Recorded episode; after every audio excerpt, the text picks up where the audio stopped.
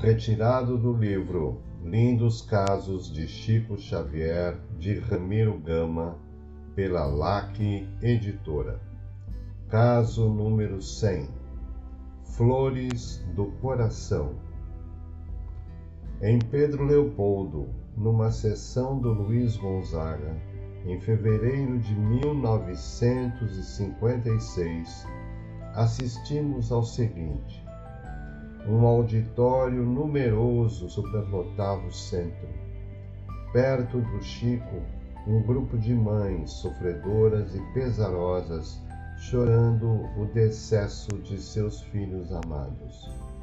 O querido médium ouviu-as com atenção e considerou amorosamente. Minhas irmãs, consolai-vos com esta verdade. Um dia vereis na pátria espiritual os vossos filhos, todos os vossos entes familiares. É preciso, no entanto, que daqui partais triunfantes para vê-los também triunfantes. E para sairdes daqui triunfantes, faz-se mister que luteis que não deixeis de lutar. Transformai, pois, esta tristeza do mundo que vos adoece pela tristeza segundo Deus que tudo sabe. A luta é redentora. É ela que nos fará vencer a morte em busca da vida verdadeira. Estou há 28 anos no exercício da mediunidade. Ainda não passei um dia sem sofrer e chorar.